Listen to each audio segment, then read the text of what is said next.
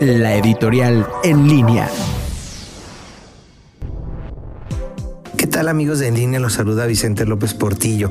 Hoy platicarles que a tres años de los sismos que se tuvieron en México en septiembre del 2017 y con lo ocurrido pues en esta semana, el martes pasado, del sismo de la Ciudad de México, es importante preguntarnos sobre tener eh, un seguro para nuestro hogar.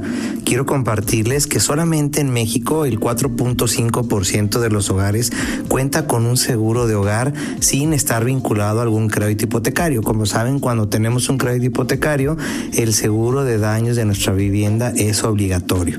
A veces pensamos que un seguro puede ser muy caro, pero de acuerdo a la AMIS, que es la Asociación Mexicana de Instituciones de Seguro, más o menos en promedio el contratar un seguro nos representará el 1% del valor total del inmueble eh, en total.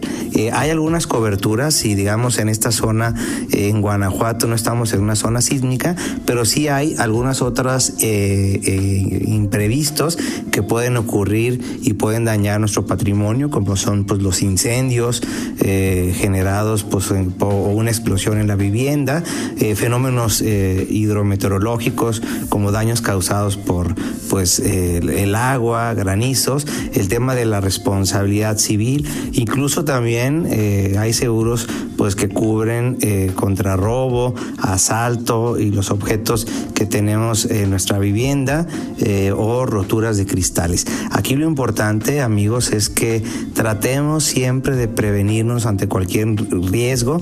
Para eso también es muy importante comparar y analizar diferentes alternativas.